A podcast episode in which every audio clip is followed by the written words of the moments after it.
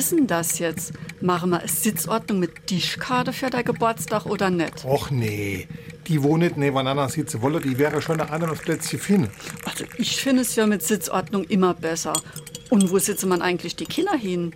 Separat oder zu ihre Ältere Äh, dazu? die Hucke extra, sonst kann man sich doch nicht unter Halle. Kennst doch die Gangster. Also ich weiß nicht. Da hucke die dann ganz allein abseits am Katzetisch. SR3.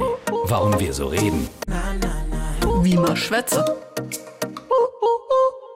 Ein Katzentisch bezeichnet umgangssprachlich separierte Plätze an einer Tafel, die dann Kindern oder bei offiziellen Anlässen den Chauffeuren vorbehalten sind.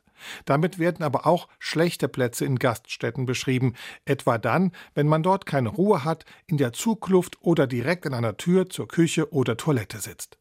Der Begriff kommt im 17. Jahrhundert auf und war zunächst nur eine scherzhafte Bezeichnung für den Fußboden. Angeblich hat der Katzentisch seinen Ursprung im Kloster. Mönche, die eine Strafe bekommen hatten, durften nicht am Tisch sitzen, sondern mussten auf dem Boden Platz nehmen. SR3.